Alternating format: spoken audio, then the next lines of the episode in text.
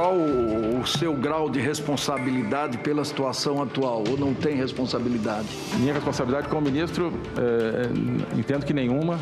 A tática de todos do governo que já apareceram na CPI é clara: colocar integralmente a culpa em Pazuello. Ele que se vira, o governo fica ali. Tenha uma memória seletiva, para não dizer uma memória leviana. O senhor criticou a nossa proximidade com a China, com a Europa. Por isso que para falar do depoimento mais esperado da CPI, é preciso falar antes do outros que tiveram essa semana, nesse Araújo. O ex-ministro das Relações Exteriores deixou claro também que, junto ao presidente Bolsonaro, buscou comprar cloroquina. Então houve a participação do presidente da República. Sim, sendo esse basicamente o único momento que ele complicou Bolsonaro. Uma vez que Araújo, por exemplo, pediu menos vacina do que deveria o consórcio pela, pela, da vacina pela ONU, e ao invés de dizer não, foi culpa minha, foi culpa de Bolsonaro, jogou, claro, para Pazuello. A decisão dos 10%, perdão, foi do Ministério da Saúde. é, entendo que sim, não foi do Itamaraty. Ernesto Araújo apenas se queimou ao falar da dificuldade diplomática em conseguir oxigênio durante a crise em Manaus. O senhor ligou para alguém da Venezuela?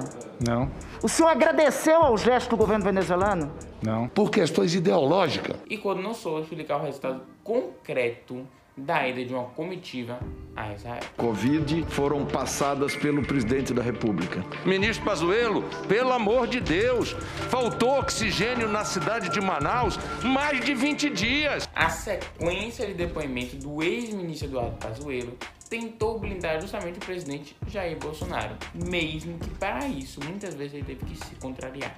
É só ver o número de mortos.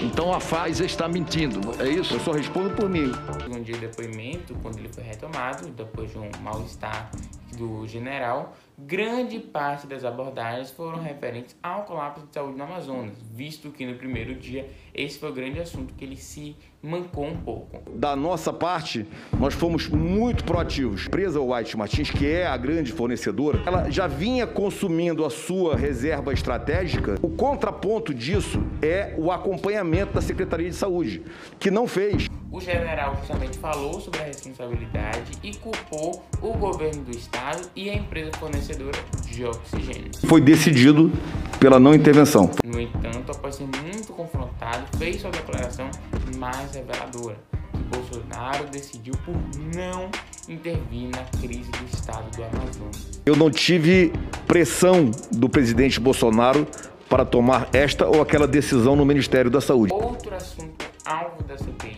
foi o aplicativo criado pelo governo que receitava hidroxicloroquina. Parece que o senhor tá meio que brincando com a cara da gente. Vim aqui, eu vou responder todas as perguntas.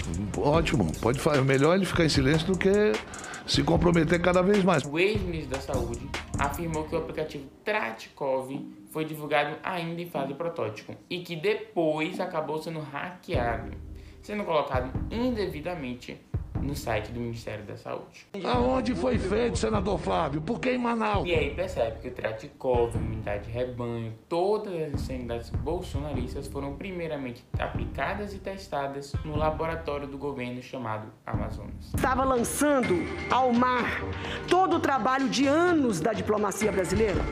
O senhor disse que não comprou a vacina porque era caro. Qual é o preço de uma vida humana? Me responda! Outra grande notícia da semana foi a operação da Polícia Federal. Uma investigação sobre a exportação ilegal de madeira. Alexandre de Moraes, que também determinou a quebra dos sigilos bancários e fiscal de Salles, o afastamento preventivo de BIM do comando do IBAMA, Corrupção, prevaricação e facilitação de contrabando. aumentando assim justamente a tensão para que se saia justamente esse ministro já tão contestado.